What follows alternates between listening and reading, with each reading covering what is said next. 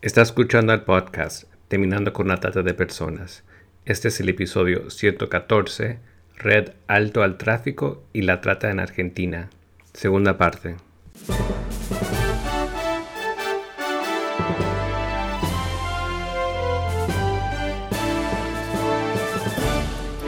Bienvenido al podcast Terminando con la Trata de Personas. Mi nombre es Gilbert Contreras. Y mi nombre es Virginia Contreras. A través de nuestros episodios, que se emitirán cada dos semanas, buscaremos empoderarlo a usted con herramientas para estudiar el asunto, ser una voz y hacer una diferencia para terminar con la trata de personas. Buenos días Virginia. Buenos días Gilbert. En el episodio anterior conversabas con Viviana Caminos, presidenta de Red Alto al Tráfico y la Trata en Argentina. La licenciada Caminos nos compartía acerca de los tipos y rutas de trata en Argentina, así como perfiles de tratantes y víctimas en Argentina. Y en esta segunda emisión de la entrevista, la licenciada Caminos continuará ahondando sobre este delito y el trabajo que la Red Alto al Tráfico y la Trata realiza y también hará referencia a la razón por la cual no considera que la prostitución sea categorizada como un trabajo sexual y dará ejemplos de mujeres en situación de prostitución y su vulnerabilidad social. Sigamos escuchándola. ¿Por qué es tan importante un trabajo preventivo en el tema de trata? ¿Cómo, ¿Cómo, se puede alertar? Has hecho mención que el tema de la pandemia también ha potenciado el tema de la desesperación por buscar trabajo, los falsos avisos de, trabajo. Eh, ¿Cómo realmente se puede entender estas formas de reclutamiento a las que apelan las redes de trata? ¿Qué puede hacer la comunidad? Sí, las organizaciones de la sociedad civil y la comunidad toda tenemos que trabajar en la prevención. El Estado luego tiene que hacer la investigación, rescatar y sancionar, ¿no? Y dar asistencia, aunque, bueno, nosotros también acompañamos la asistencia, pues la realidad es que eh, en Argentina, por ejemplo, eh, a nivel nacional se asiste en el rescate, pero luego se deriva a las provincias la asistencia posterior al rescate y a veces en las provincias esto no ocurre no hay quien asista. Entonces eh, queda en manos de la sociedad civil, de las organizaciones, este tema. La prevención es, prioritaria porque es evitar que se consuma un delito y la ley de trata en sí es una ley preventiva porque está justamente penalizando las acciones previas a la explotación. Nosotros decimos que es un delito de resultado anticipado. De resultado anticipado porque prevé decir, bueno, hay que accionar, hay que penalizar todo lo anterior. O sea, cuando están ofreciendo, cuando están reclutando, trasladando, recibiendo y acogiendo, antes de que ocurra. Cosa que lamentablemente no ocurre en poquísimos casos, acá y en el mundo, porque cuando interviene el Estado rescatando, ese rescate se produce en el lugar donde están explotadas esas personas.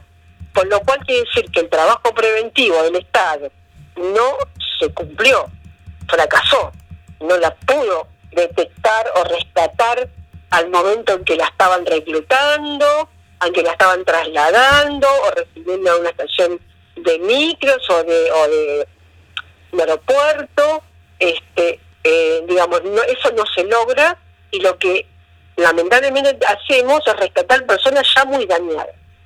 Y cuando estás muy dañada necesitas mucho trabajo del Estado en recuperar esa vida, en asistir a esa persona.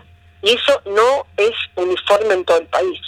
En muchísimas provincias, estos representantes que van al Consejo Federal diciendo que son un organismo que asiste a víctimas, en esa provincia eso es mentiroso. No existe. O sea, eh, va alguien nombrado por el gobernador, pero luego por eso el rol de las organizaciones sociales en ese Consejo Federal es importante, para poder enfrentarse a esa persona y decirle, es mentira, ustedes no están haciendo nada. Eh, es importante trabajar en la prevención y nosotros estamos este enfocados también a una campaña, porque no hay campañas dirigidas, por ejemplo, a la población migrante, que son las principales víctimas. Entonces estamos empezando con estos talleres, eh, donde el 12 empezamos, mañana. Mañana empiezan unos talleres eh, digamos, con personas migrantes, con jóvenes migrantes, y, eh, y luego queremos armar una campaña, una campaña de prevención. ¿Por qué no aprovechamos este momento para que puedas dar a conocer los cursos, las capacitaciones que ofrecen desde Red Alto al Tráfico y la Trata? ¿Cómo se puede acceder a estos cursos, a estas capacitaciones y cuál es la página para contactarlos? Por la página los pueden escribir o llevar un correo también para que puedan acceder. En primer lugar, ahora estamos haciendo estos talleres de prevención de la trata y explotación a jóvenes migrantes. O sea que si escuchan, si alguien está escuchando conocen organizaciones de migrantes, son gratuitos.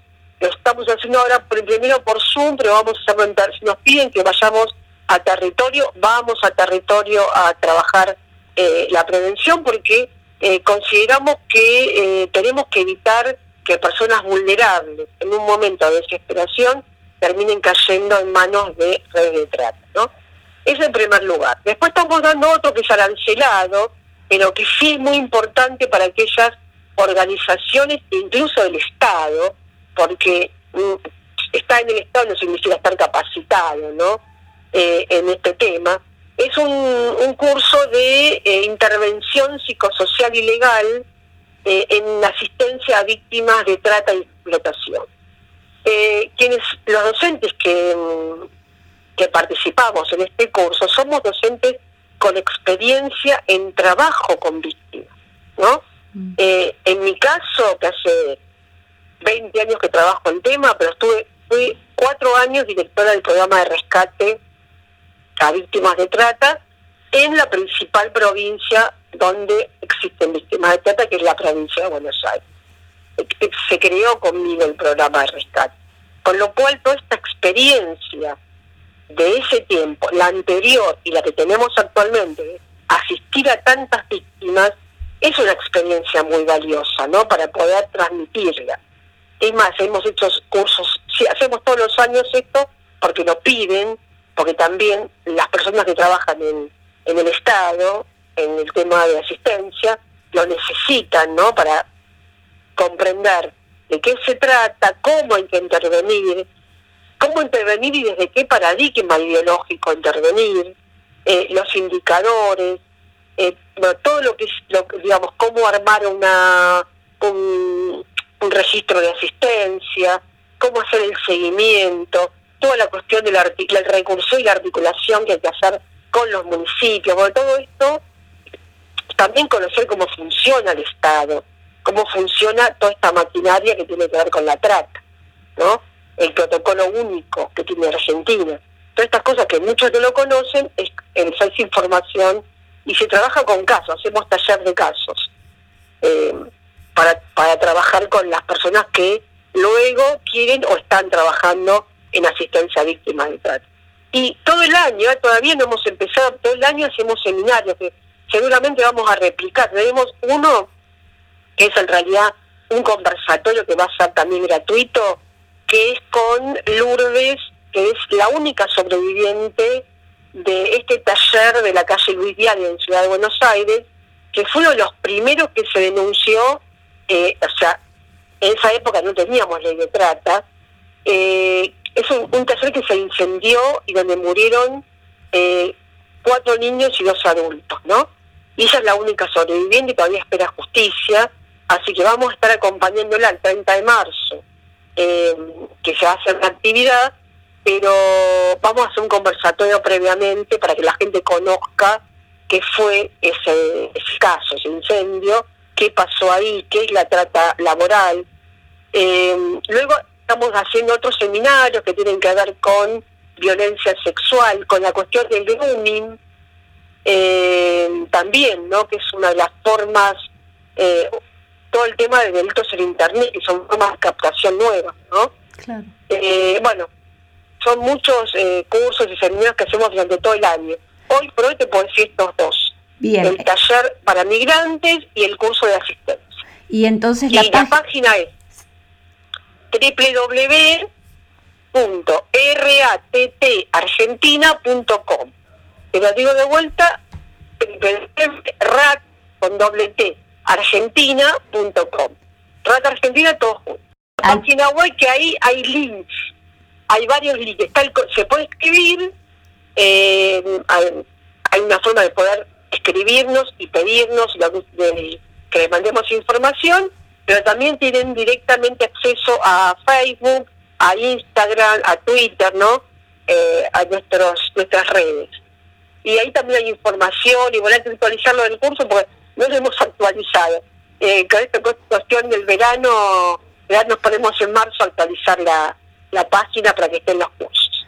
Bien, igualmente al pie de este podcast van a estar los enlaces para nuestros oyentes. Viviana, te he escuchado hablar de SIM, clientes, prostituyentes, no hay trata. Y es la primera vez que escuché a una persona hablar o hacer referencia a las personas en situación de prostitución.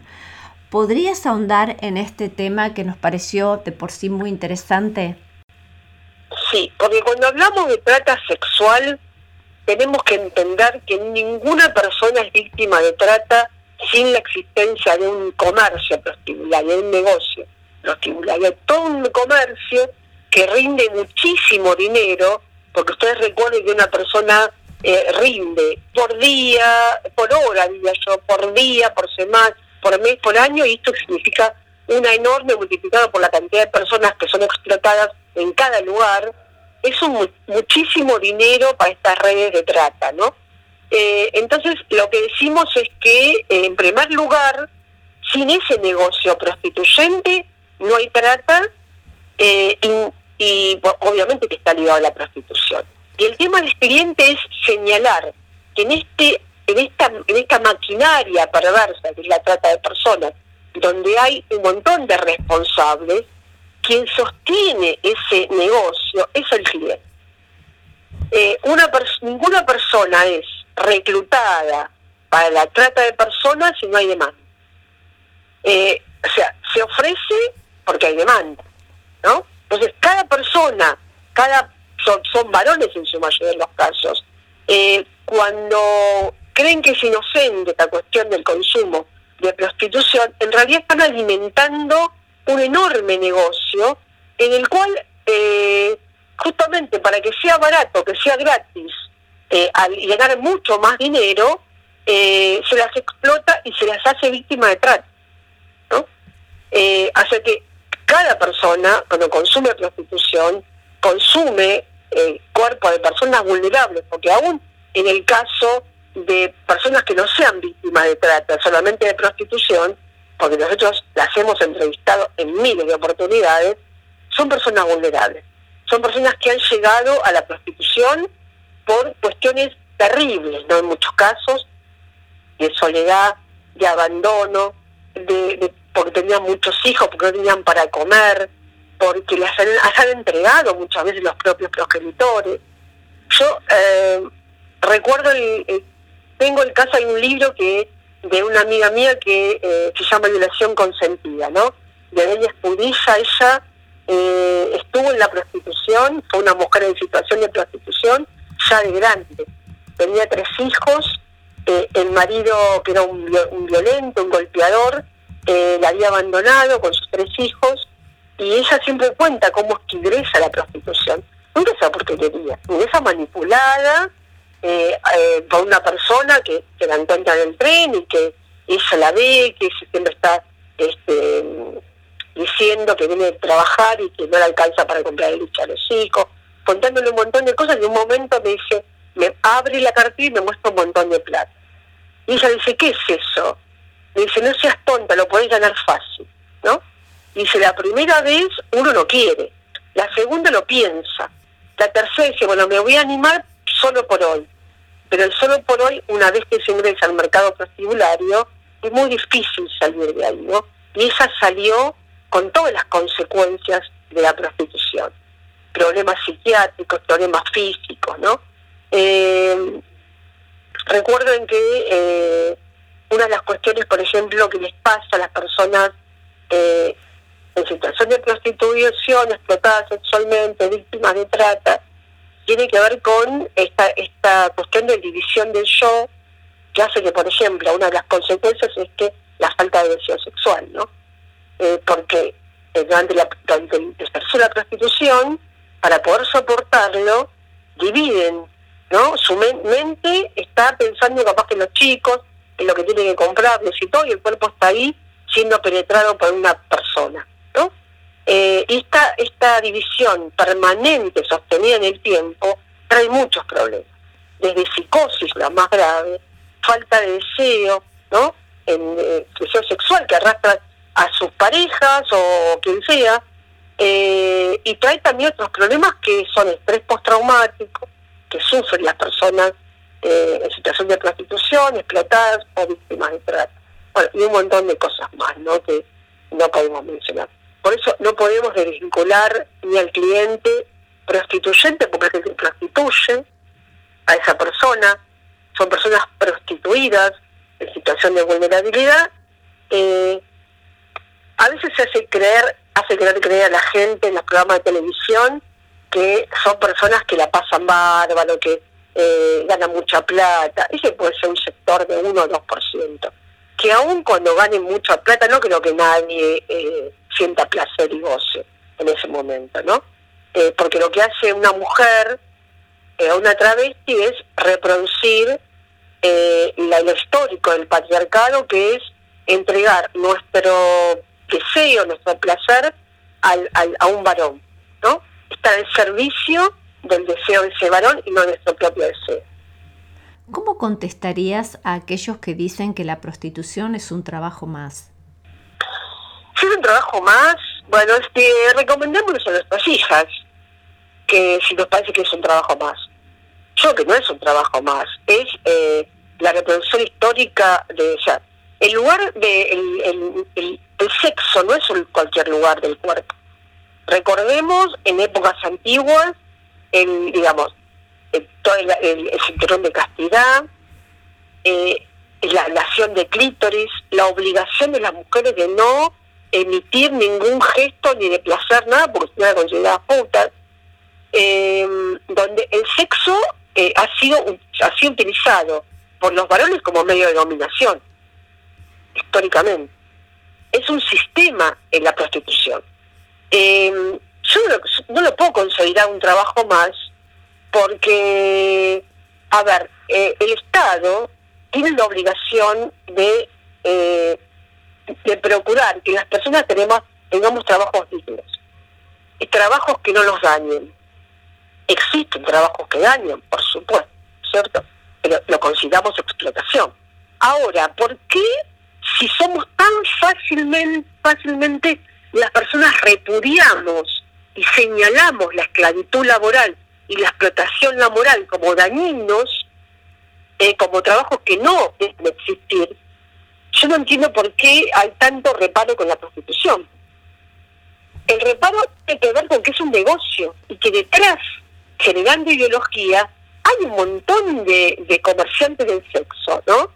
Que fíjense que en el protocolo de Palermo, que hubo una gran, discusión cuando se sancionó en el año 2000, eh, hubo mucha presión de estas organizaciones de proxenetismo y de trata que ganan mucha plata y crean organizaciones eh, comunitarias con plata para, por ejemplo, contaban las, hay compañeras que son sobrevivientes de prostitución o que aún ejercen la prostitución, que en algún momento integraron AMAR. Eh, Saben qué es AMAR, ¿no? Sí, AMAR es la Asociación Mujeres Meretrices de la Argentina. Bueno, eran integrantes de AMAR, eh, como Sonia Sánchez, como Delia Escudilla, como Gracila Collante. Y esas cuentas me dicen, en algún momento llegaron ellos. ¿Quiénes son ellos? Organizaciones eh, internacionales con mucha plata. Para diciendo, bueno, podemos subsidiar, eh, subsidiar a tu organización eh, siempre y cuando se consideran trabajadores sexuales siempre y cuando se asuman como, como esto como trabajo, entonces pueden recibir plata, por ejemplo, para trabajar contra el SIDA, para repartir preservativos, para escribir textos diciendo trata no es prostitución, porque el temor que tenían en ese momento estas organizaciones era que, eh, digamos, cuando por las fronteras pasaban personas de Paraguay, Argentina, para justamente ejercer la prostitución, para ser tratadas, para ser tratadas sexualmente, no las dejaran pasar y hubiera mucho control, ¿no? Entonces empiezan a generar organizaciones y a dar mucho dinero, a seguir prostituyéndolas. Porque también es una forma de prostitución. Y en ese momento es cuando hay algunas compañeras integradas en AMAR que dicen nosotros nos vamos, porque no estamos de acuerdo. La prostitución es violencia, la prostitución dañó nuestros cuerpos. De ninguna manera podemos considerarlo un trabajo como, cualquier otro. Es eh, la explotación sexual más antigua, o el uso más antiguo del mundo de los varones hacia las mujeres. Eh, entonces, no lo consideramos así. Eh, de hecho, si vos vas a ver cuánto dinero maneja Amar, que viajan por todas partes, viajan a todas partes del mundo, tienen cosas, y lo que tiene, por ejemplo, AMADH, que es una organización de personas de situación de prostitución, a las que no le dan voz porque no, si vos decís, bueno, es la palabra, porque es la palabra de las, las putas pueden hablar por sí mismos. No, no es la única organización AMAR de personas que ejercen en función de la prostitución. Está AMADH. AMADH es una organización con personas que ejercen la prostitución, que han ejercido la prostitución y que no se consideran trabajadores sexuales. somos víctimas de violencia. Esto es violencia, violencia extrema no solamente personas muertas por eso, sino que la, mayoría no son las eh, las las VIP ni las románticas que cuentan eh, en la televisión. No, son las, las que están ejerciendo la prostitución con frío, con lluvia, siendo matadas en las rutas, en, lugares inmundos como los que yo he ido, porque eh, una periodista repite lo que dice otra, pero jamás seguramente ha visitado un prostíbulo me ha ido a entrevistar a esas chicas. Mi palabra, que es una palabra de alguien que ha, se ha metido no sé en cuánta cantidad de prostíbulos, o en la calle incluso, y conversado con las compañías, es mucho más importante que la de una periodista que escuchó de otra que escuchó. ¿Se entiende? Totalmente. Ahora... Lo que yo escucho son historias de dolor, historias de haber ingresado a los 11 años, a los 12, a los 13, a los 14. Una chica paraguaya, fíjate vos lo que es la identificación con el victimario. Una chica paraguaya en la entrevista me pregunta eh, si al, al dueño del lugar le iban a meter preso. Y le digo, sí, mira, es un delito, le explico porque se puso a llorar. Digo, ¿por qué llorar? No, porque yo tenía 12 años y mi papá me echó a la calle, él me trajo acá y me enseñó a trabajar fíjate lo que el tipo está, estaba ganando plata a costa de su cuerpo.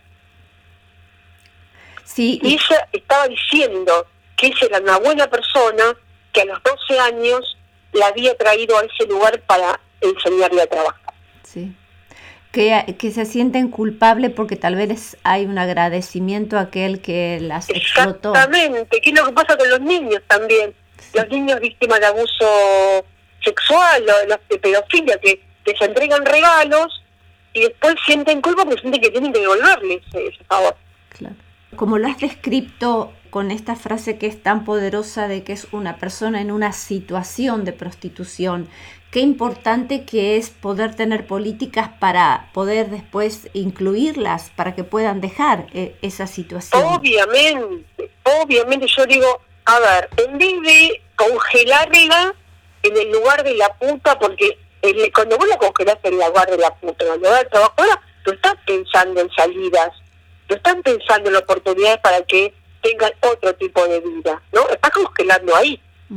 Eh, nosotros lo que estamos, y bueno, se presentó un proyecto que tiene que ver con políticas de inclusión, estamos haciendo firmar, el, 8 de marzo estuvimos ahí en la esquina de del molino eh, haciendo firmar un, petitorio, que es una ley, se presentó, se va a presentar o se presentó, me acuerdo, al Congreso, porque es la iniciativa que tienen las compañeras de la campaña abolicionista, en la cual participo, eh, donde se piden políticas de inclusión, alternativas. que no implica que vos tengas que eh, de forma autoritaria decirle a una persona que quiere dejar la prostitución. Eso tampoco. Porque por los motivos que sea, porque son motivos de vulnerabilidad, está ahí y bueno, cuando pueda saldrá y pero que para que pueda también tenemos que darle oportunidades alternativas. ¿No? Sí. No significa, o sea, eh, ser abolicionista no significa eh, entrometerte en ser autoritario. Significa eh, luchar por la erradicación del sistema prostituyente. Sí. Mira, yo he trabajado con niños. Yo nunca le escuché a una niña cuando le pregunto qué querés ser cuando seas grande, que te levante la mano y diga quiero ser prostituta. Jamás. Y hablando de voluntariado, bueno, eh, también otra cosa a, a, las personas que escuchan, tenemos abierto eh, la convocatoria a voluntarias y voluntarios. Eh, hemos hecho una convocatoria el año pasado, estamos capacitándolas, ahora ya las estamos convocando a un grupo, porque tenemos algunas que van a trabajar eh, a distancia, haciendo actividad de prevención, compartiendo, bueno, otras cosas. Y algunos que van a ir a la oficina, que estamos ahí en Porredón 19, segundo piso, frente a la Plaza 11, eh, donde la necesitamos también porque para tareas que tienen que ver con la asistencia y otras tareas que tenemos pensado este año, como es monitorear el plan nacional, por ejemplo, crear un observatorio, Así que bueno, vamos a necesitar muchas personas que nos den una mano. Así que convocadas eh, a las personas que tengan ganas de participar, eh, te doy mi correo también, que es eh, con b corta viviana.caminos arroba gmail.com. Bien. Eh, pueden escribir ahí y también te dar el WhatsApp, a veces es más fácil. Mi WhatsApp, que es el WhatsApp de la organización, es 1153240532. Así que si hay alguna persona que está escuchando, que se sensibiliza con este tema, que tiene ganas de decir, oh, yo puedo colaborar en esto, bueno, eh, ahí tienen, eh, necesitamos ahora eh, presencial, que puedan venir, acercarse a la oficina, que sea una vez por semana, no hace falta más tiempo, eh, pues ya tenemos gente también a nivel virtual que nos están ayudando. Eh, y necesitamos gente, por ejemplo, que sepa manejar las redes sociales, que también es un tema que sobre todo la gente joven sabe hacerlo muy bien y nos va a venir muy bien ese tema. Muchísimas gracias Viviana por esta entrevista. Únase a nosotros en la lucha contra la trata de personas y le daremos herramientas que necesita para marcar la diferencia en su comunidad. Visite nuestra página web terminando con.